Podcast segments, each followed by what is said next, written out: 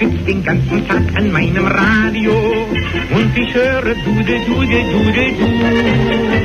Es klingt den ganzen Tag aus meinem Radio dieses süße Dude, Dude, Dude, Du. Es singt von Liebe und von heißen Küssen. Mein lieber Schatz, hör auch ein bisschen zu. Ich sitz den ganzen Tag an meinem Radio und leg ich mich abends endlich dann zur Ruhe. Freu mich von dem Dudel, Dudel, Dudel. Königs Wusterhausen ist die Wiege des Rundfunks, trägt den stolzen Beinamen Rundfunkstadt, die am 22. Dezember 1920 aus dem Sendehaus 1 auf dem Funkerberg gesendete erste Radiosendung gilt als Geburtsstunde des Rundfunks in Deutschland über einen Rundfunksender für ganz Deutschland eine Ansprache von Hans Bredow und das Jubiläumsjahr 2020 sprechen wir jetzt im Rundfunkstadtmagazin und bei mir zu Gast Rainer Suko vom Funktechnikmuseum Königs Wusterhausen. Guten Tag. Moin, moin. Ich Ah, bin, da mal, ich bin wieder. mal gesprächig. Ja, wie schön, das freut mich. Also, äh, es ist ein sehr spannendes Jahr. Ich krieg schon bei der Anmoderation, finde ich, richtig Gänsehaut bei all dem, was uns so bevorsteht. Aber beginnen wir erstmal jetzt. Wir beginnen nämlich mit einer Rundfunkgeschichte. Sie begann im Januar vor 58 Jahren. Nimm uns mit, was war los? Also im Januar 1962, genau am 1. Januar, um 16 Uhr, da ging ein Sender für ganz Deutschland in Betrieb. Ähm, die Idee gab es schon mal in Mitte der 20er Jahre. Äh, damals gab es den Deutschlandsender aus Königs Wusterhausen, äh, bekannt für sein schweres, äh, inhaltsreiches Programm. Nicht um, also nicht besonders beliebt tatsächlich bei der Masse, aber äh, ho hochqualitativ. Es gab ihn. Es gab ihn, genau. Und im Jahr 1962 war es der Deutschlandfunk aus, aus Köln, der tatsächlich äh, in Betrieb ging. Eigentlich eine Antwort auf die Wiederinbetriebnahme des ersten Deutschlandsenders äh, jetzt äh, durch die DDR. Und äh, das Programm äh, begann mit Nachrichten. Das war auch Absicht, weil es war wirklich die Informationsschiene, die benutzt werden sollte, um eben ähm, auch den Osten über Dinge zu informieren, weil die Mauer äh, die war damals, also Deutschland war getrennt durch die Mauer. Die Wellen aber kennen keine Mauern, ja, die überwinden diese. Und man wollte also informativ sozusagen in den Osten wirken. Und äh, also zum Beispiel ist ein ganz Klassiker, äh, der Prager Frühling beendet äh, ja durch russische Panzer. Äh, da äh, wollten sozusagen in der DDR sollte es möglichst totgeschwiegen werden. Der Deutschlandfunk hat aber berichtet. Okay. Und so ist es eben auch, die, sind die Informationen eben auch hier in den Osten gelangen. Ähm, Allerdings wurde natürlich der Deutschlandfunk selber auch dadurch zur Zielscheibe für die DDR, weil die haben sozusagen dann die dort verbreiteten Inhalte genommen und haben das als Rechtfertigung für ihre eigene Politik benutzt. Also das war wirklich äh, Was für ein Instrumentalisieren von Rundfunk. richtig. Wahnsinn, Das ja? ist wirklich, also genauso ist es. Das Aha. war halt auf beiden Seiten so. Der Rundfunk war das Instrument, mit dem man eben oder über das man eben auch äh, damals gestritten hat. Wahnsinn. Ja. Ja. in den 70er Jahren entspannte sich das Ganze ja so ein bisschen wieder zwischen den beiden deutschen Staaten. Ähm, wie ist das? Änderte sich damit dann auch automatisch gleich das Programm? Ja, und zwar Ah, ganz deutlich. Äh, Das war vorher wirklich eine ganz strenge Rhetorik, die der Deutschlandfunk dort hatte gegenüber der DDR. Die wurde dann aufgebrochen und das äh, Programm äh, weitete sich auch inhaltlich aus und beschäftigte sich auch mit dem eigenen Land, also auch mit dem westlichen Teil äh, Deutschlands. Und mh, das hat dem Deutschlandfunk selber zu viel mehr Öffentlichkeit und viel mehr Präsenz verholfen, auch im eigenen Land. Äh, Ein Beispiel ist, ähm, der Deutschlandfunk hat das Live-Morgen-Interview erfunden. Das gab es vorher gar nicht. Das gab es Anfang der 70er Jahre das erste Mal im Deutschlandfunk. Okay. Und das war tatsächlich eine Institution. Also Ja. da wollten sie letztendlich alle hin, auch wenn die morgendliche Stunde jetzt nicht bei allen so beliebt war. Also um 10 finde ich ja ganz gut, ne? Ja. aber so um 7 und dann gleich fit drauf sein, das ist immer ein kann ich mir gar nicht vorstellen. Aber sie- ja, so, aber sie wollten letztendlich alle hin. Und das haben doch Ja. wirklich ne, Herbert Wehner, äh, Hans-Dietrich Genscher, Johannes Rau, Norbert Blüm, äh, Joschka Fischer, die waren da alle. Wahnsinn. Und das, das war eine Institution und da hat sich das Programm sozusagen eigentlich äh, sozusagen für das, für, fürs gesamte Land, sag ich mal, geöffnet. Mhm. Dann kam die politische Wende, die Wiedervereinigung, den Deutschlandfunk gibt's aber immer noch, ne? Und das ist äh, wirklich, äh, also das ist wirklich einer, eine, einem Ereignis äh, zuzuschreiben, das glaube ich, einmalig in der äh, Medienpolitik oder in der Medienlandschaft ist. Äh, und zwar gab es eine einmalige Programmvereinigung von dem RIAS äh, mit amerikanischen Wurzeln letztendlich, dem Deutschlandfunk aus der Bundesrepublik, äh, genau aus der Bundesrepublik und dem ostdeutschen Deutschlandsender Kultur. Mhm. Die drei wurden sozusagen zum Deutschlandradio zusammengefasst.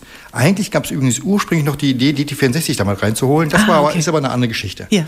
So, und äh, durch, diese, ähm, durch diesen Zusammenschluss dieser drei äh, sozusagen Sender, die nicht mehr wussten, wo sie hingehören, äh, entstand sozusagen die, das ursprüngliche äh, Deutschlandradio. Mhm. Das wurde dann äh, nochmal ähm, vor einigen Jahren pro, sozusagen reformiert. Es mhm. gab eine Programmreform äh, und jetzt ist es also der Deutschlandfunk als Programm, der, der Deutschlandfunk Kultur und Deutschlandfunk Nova. Mhm. Deutschlandfunk Nova wird nur digital verbreitet und ah. ist sozusagen die Jugendschiene. Ach, guck. Und äh, ja, auch so ein bisschen mein heimlicher Favorit, wenn ich ja. mal unterwegs bin und äh, außerhalb unseres Sendesgebietes ja. hier, äh, das kann man wirklich mal hören. Ein Tipp, die machen ganz andere Nachrichten. Also das ist wirklich ganz spannend, wie die das aufbereiten. Okay. Also, und zwar jetzt nicht für Kinder, sondern mhm. eben modern, frisch und trotzdem mit Inhalt. Das ist schon wirklich toll. Mhm.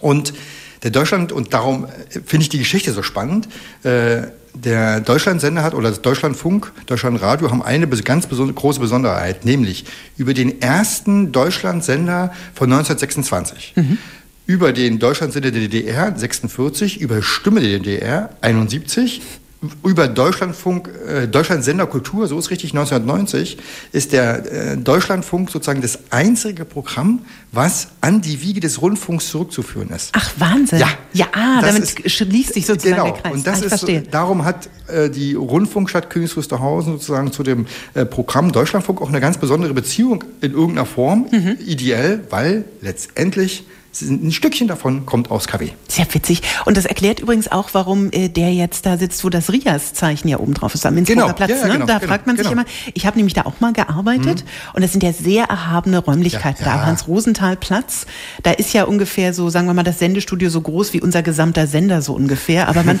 das Tolle ist, das sind diese abgerundeten Gänge. Ne? Man geht da durch und man hat so wirklich das Gefühl, da lebt Rundfunk nochmal ganz anders. Ja, ne? so ein bisschen Ehrfurcht. Paternoster, ja, den es so ja auch noch gibt. Ehrfurcht äh, sozusagen. Äh, ja. kommt da dann auch auf. Ja, mhm. genau, so soll das sein. Aber sehr schön. Ich danke ja. für diesen wunderbaren Brückenschlag hier wieder nach KW. Und äh, wir sprechen gleich über eine ganz besondere historische Ansprache. Dazu gleich mehr hier bei Hitradio SKW. Ich sitze den ganzen Tag an meinem Radio und leg ich mich abends endlich dann zur Ruhe. Freu mich von dem Dudel, Dudel, Dudel, Dudel. Wer an seinem Lautsprecher sitzt, wird ebenso wie der Theaterbesucher kaum empfinden, welche organisatorische und künstlerische Arbeit, welcher Aufwand an Personal, Zeit und Geld nötig ist, um zur fertigen Darbietung zu kommen. Vor einer Theaterpremiere ist wochenlang das ganze Personal, vom Leiter bis zum Bühnenarbeiter, auf das Höchste beansprucht. Aber wenn dann der Erfolg da ist, wenn das Stück oft wochenlang wiederholt wird, setzt die wohlverdiente Entspannung ein. So etwas kennt der Rundfunk nicht. Täglich Premiere, stündlich Abwechslung, geistige und künstlerische Arbeit am laufenden Band, ohne Ruhe und Rast. Das ist sein Kennzeichen. ja, so ist es, nicht wahr? Bis heute. Und es hat sich nichts geändert. Oder? Ja. Was haben wir denn da Schönes gehört? Das war die erste Minute einer Aufzeichnung einer Rede von Hans Bredow aus dem Jahr 1930. Anlass war das äh, fünfjährige Bestehen der Reichsrundfunkgesellschaft. Zur Einordnung, die Reichsrundfunkgesellschaft war sowas wie die m, länderübergreifende Institution, was den Rundfunk angeht. Äh, die Aufnahme entstand also ungefähr zehn Jahre nach der ersten Rundfunksendung aus Königs, äh, Königs Wusterhausen und mhm. sieben Jahre äh, nach dem offiziellen Beginn des Rundfunks. Mhm. Und interessant ist sie tatsächlich, weil Bredow eben sehr viel Wert auf die Feststellung legt, dass Radio, das Rundfunksenden ein Aufwand ist und mhm. aufwendig aufwendig äh, sozusagen in Vorbereitung und Durchführung äh, ist. Ein Umstand, den man, wie gesagt, auch heute nicht oft genug betonen kann. Ja. Radio braucht Vorbereitung und wenn man so eine, so eine Stunde sendet hier, dann hat man vorher vielleicht so zwei oder sechs gesessen. Ja, das stimmt. Ja. Ne? Also es ist wirklich auch Arbeit. Ne? Es genau. ist nicht nur, dass wir lustige Knöpfe drücken und Musik den ganzen Tag hören, sondern es also, ist auch wirklich und das Arbeit. Ist, hat sich eben in 100 Jahren eigentlich nicht geändert. Ist das toll, oder? Ja. Ähm, aber wie kann man sich denn den Rundfunk zur damaligen Zeit überhaupt vorstellen? Also noch aufwendiger als heute. Also das muss man ganz klar sagen, mhm. weil alles oder fast alles musste in Echtzeit produziert werden. Okay. Also es gab zwar schon das, die Schallplatte als Aufnahmemedium, aber man darf nicht vergessen, die Schallplatte damals wurde aufgenommen, so wie sie war. Man konnte nichts schneiden, man konnte nichts korrigieren. Sie war ungefähr fünf Minuten Kapazität, äh, Zeitdauer sozusagen. Das heißt, wenn ich ein Lied gesungen habe und habe mich versungen, dann musste die Schallplatte neu aufgezeichnet werden.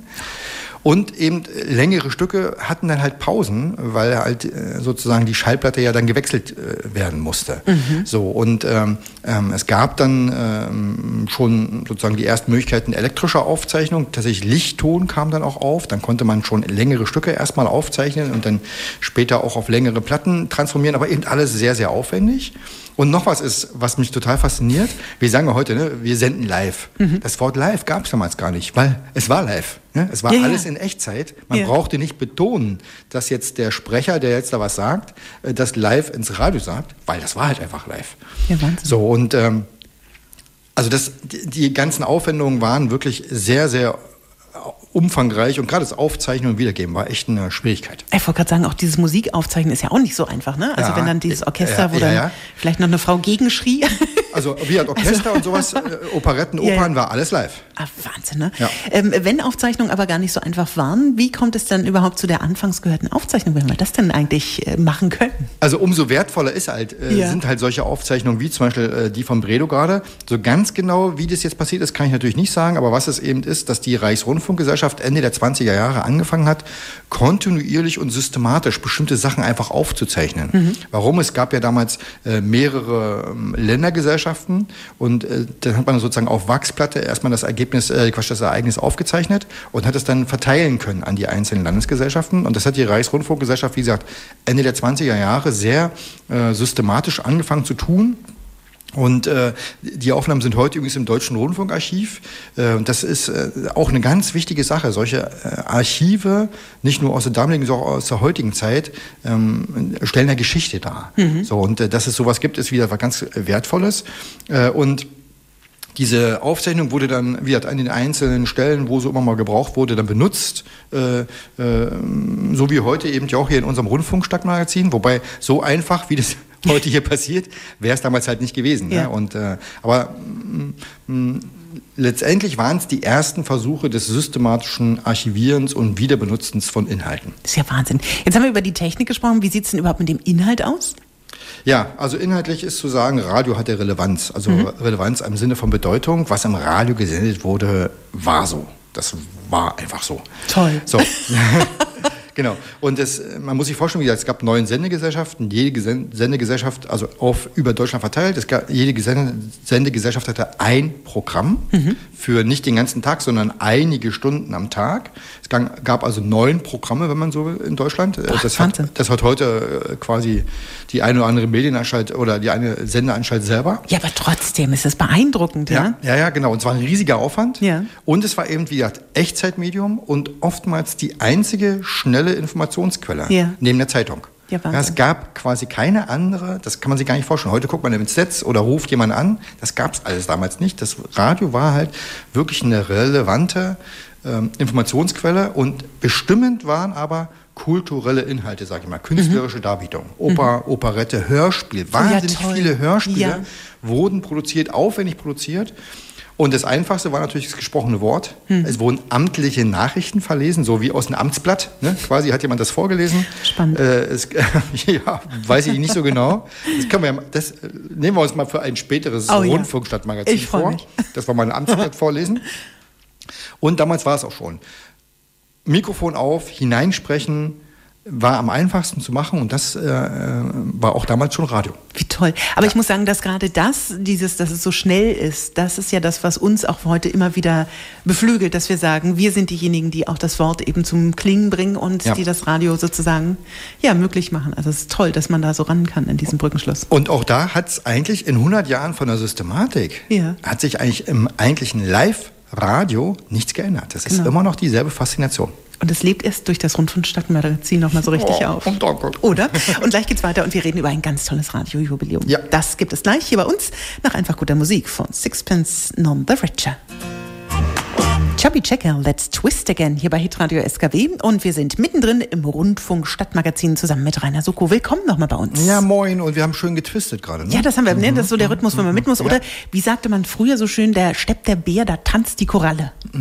Kennst du das aus den goldenen 20ern? Also ich dachte, das sind der- Reminiszenz ja, an Ja, diesen... der- da steppt der Bär, das kenne ich, aber das mit der Koralle kenne Ja, ich da nicht. tanzt die Koralle. So ging das weiter im Wintergarten damals. Also als es so.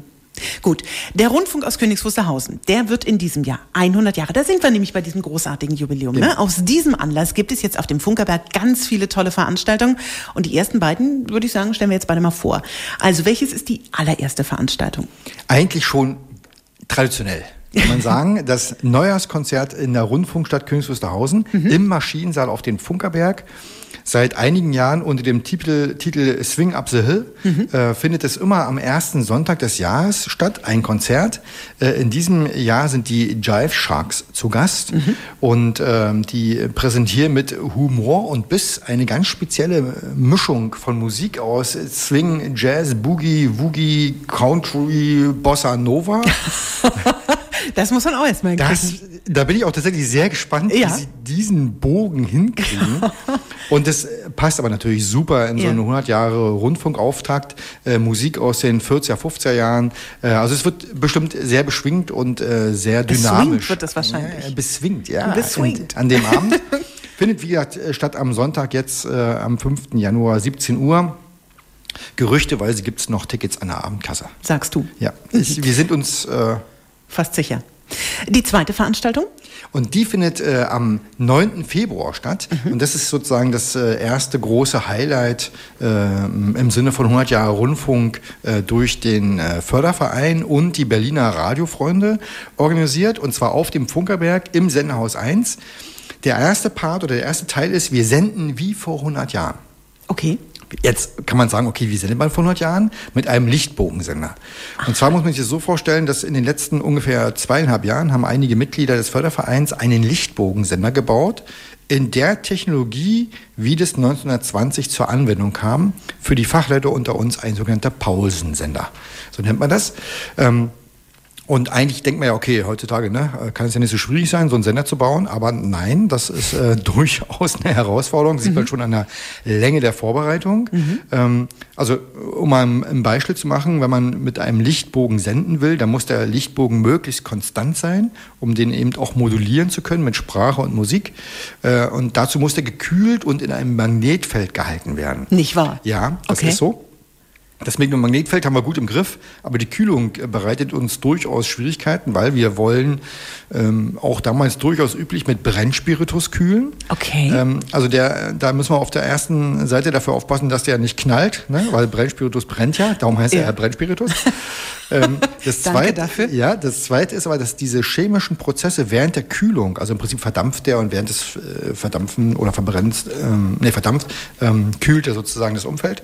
Äh, da ähm, die chemischen Prozesse, die da ablaufen, sorgen dafür, dass die Brennkammer angegriffen wird, sozusagen, dass die Oberfläche hinübergeht. Mhm. Da haben wir noch keine richtig gute Lösung. Also wir können schon senden, es klappt schon, aber für diese chemischen Prozesse, wenn hier vielleicht ein Chemiker zuhört, äh, jetzt bei Hitradio SKW, bitte melden bei uns. Wir suchen eine Lösung, wie wir damit gut kühlen können. Okay. Und wir haben auch noch immer ein Thema, äh, also wenn wir Geige ne, und, oder klassischen Gesang oder so übertragen mit diesem Lichtbogensender, dann klappt das schon sehr, sehr gut. Michael Jackson hört sich ganz komisch an und wir wissen nicht genau warum. Also das könnte Doch vielleicht nicht von dieser Welt gewesen oder sowas. Ach so. Darüber habe ich jetzt noch nicht nachgedacht, aber ähm, das könnte tatsächlich an der sogenannten Kennlinie liegen, die so ein Sender hat. Äh, Okay. Das könnte an der Art der Modulation liegen. Da sind wir immer noch am Experimentieren.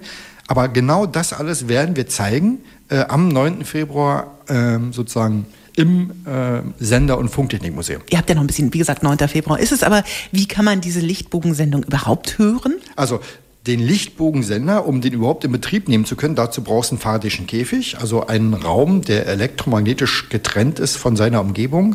Warum braucht man den? Weil wenn wir das senden würden, würden wir damit so einige Störungen verursachen.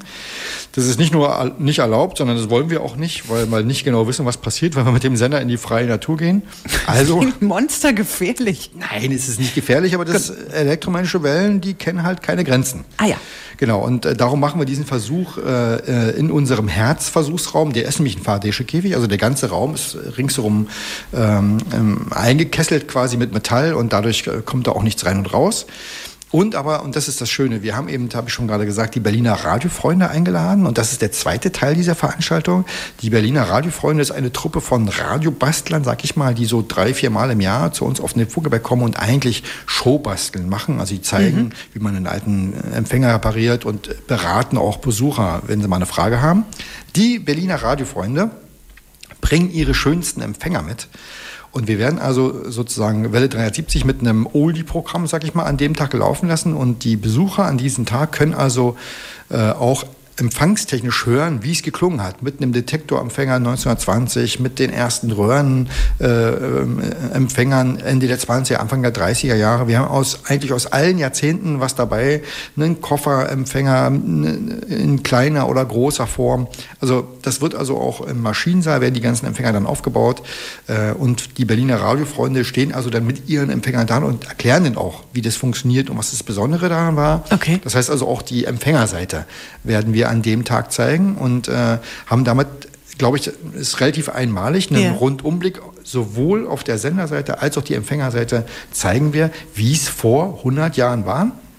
Und wie gesagt, es gibt einen schönen Welt 73 Mix mit Musik der 20er und 30er Jahre, habe ich mir sagen lassen. Ach, das klingt ja, ja stark. Ja, Na, da darf man sich davon. Wird eine ganz also ich freue mich schon sehr drauf, ja. bin sehr gespannt, äh, äh, wie die Veranstaltung sozusagen so gut funktioniert. Ja. Äh, insbesondere die Versucher, da haben wir noch die eine oder andere Nachtschicht vor uns, schätze ich mal. Da also gut Glück und gut Schweiß und äh, wir freuen uns, dass es gleich weitergeht mit Terminen aus der Rundfunkstadt. Dazu gleich mehr hier bei Hitradio SKW. Boah, Gänsehaut, oder? Ja. Take Me to Church hier bei Hitradio SKW 10.46 Uhr.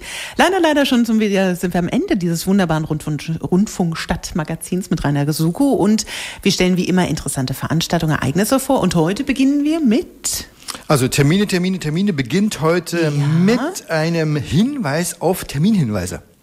Ja. Ah, ja. ja, genau. Du siehst dieses Fragen, hä? Ja, äh, lieber Hörer, auch du sollst dich jetzt was fragen. Nämlich, ähm, das Jubiläumsjahr hat ja sehr viele Termine mhm. und wir haben eine Internetseite eingerichtet. Internet, das ist diese neue Modeerscheinung, die sich wahrscheinlich dann doch nicht durchsetzt. Meinst du, ja? Aber wenn es jemand benutzen sollen wollen würde, dann Vielleicht. könnte er unter 100 Jahre rundfunk.de ähm, zahlreiche Termine finden. Für die Leute, die 100 Jahre Rundfunk.de nicht schreiben wollen, haben wir eine Abkürzung gemacht. 100, also 100 jr.de führt auch zum Ziel. Wie schön.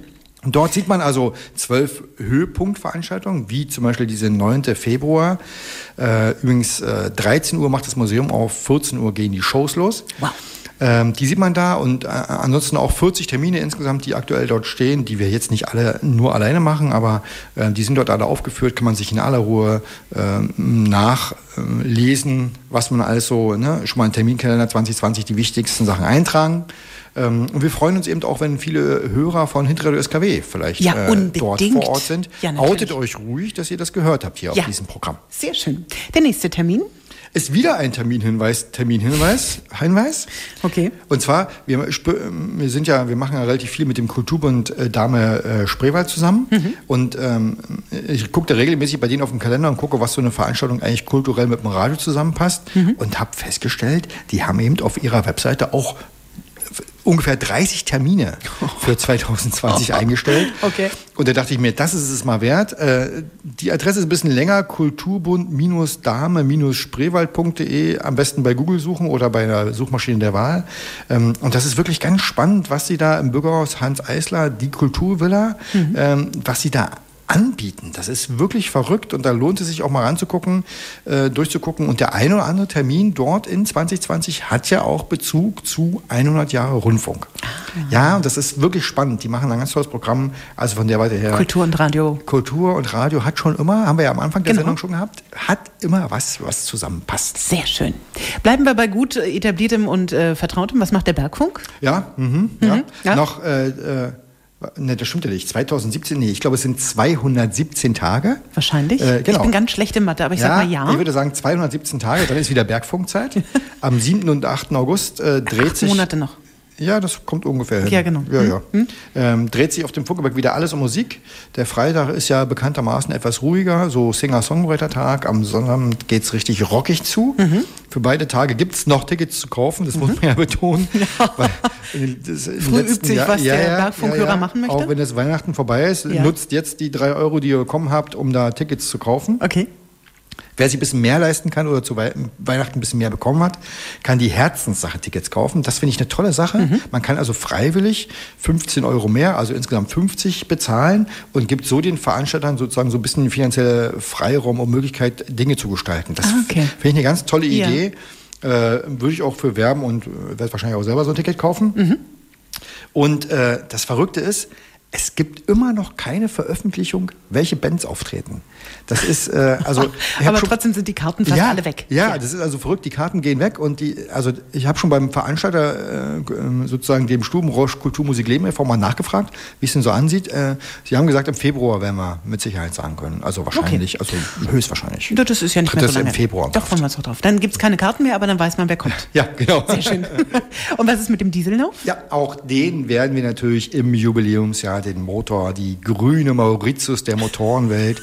ja, ich muss das so Ja, sagen. mm, mm, mm, mm. Genau, wir hatten nämlich jetzt äh, zu, sozusagen zwischen Weihnachten und Silvester eine Veranstaltung, wo der, äh, also der Veranstaltende eine Dieselvorführung mitgebucht hat. Okay. Ja, und das war tatsächlich, die Veranstaltung war gar nicht mehr das Highlight. Das Highlight war der Dieselmotor. Oh, wie toll. Ja, super. So sollte es sein. Das können auch andere Leute machen. Aber wie, gesagt, ansonsten ist es so, am letzten Sonntag im Monat, da wird der Dieselmotor angelassen und die, äh, wie gesagt, grüne Mauritius, die lockt die Leute ja einfach auf den Berg. Und äh, das Kleingedruckte ist übrigens, sagen wir immer an, das ist ganz normal, dass die Leute, wenn sie den Motor so laufen sehen, dass sie dann so ein Bauchgefühl haben, dass sie gerne wiederkommen wollen und andere Leute mitbringen. Mhm. Das ist okay. Der, diesen Wunsch kann man sich durchaus hingeben, äh, ist völlig zulässig. Äh, Und wie gesagt, immer am letzten Sonntag, auch im Jubiläumsjahr, machen wir 1000 PS Dieselmotorenklang. Mit der grünen Mauritius. Das war das Rundfunk Stadtmagazin, Ausgabe Januar 2020. Haben Sie Fragen, rufen Sie an 033 75 52 73 60. Rainer ist noch bei uns im Studio. Sie können eine E-Mail schicken an verein.funkerberg.de. Da geht es um Ideen, Themenwünsche, Zuschriften. Bekommt jeder und eine? Zuschrift, eine Antwort und eine, ja, also einen freundlichen Gruß auf alle Fälle. Ich muss übrigens ganz ehrlich, ganz, äh, sorry, Ja. falls ihr zuhört, äh, äh, sozusagen Iva und Luna und Gabriel äh, und äh, Theresa, äh, Grüße. Genau. Grüße. Grüße an dieser Stelle. Das muss ich an der Stelle mal loswerden. Ja, dann Vielleicht- macht das, ja. äh, genau. Also dem schließe ich mich einfach mal freundschaftlich an und sage vor allen Dingen ganz, ganz herzlichen Dank für den aufgeweckten Studiogast heute bei uns, ganz Anfang des Jahres, dieses besonderen Jubiläumsjahres. Lieber Rainer, es hat viel Spaß gemacht. Unser Rundfunk-Radioauftakt fürs Jubiläumsjahr 2020 war das. So soll das sein. Und wir machen weiter. Ich freue mich auf das nächste Mal und wünsche dir einen wunderschönen Tag, Ihnen auch. Und dann hören wir uns morgen wieder.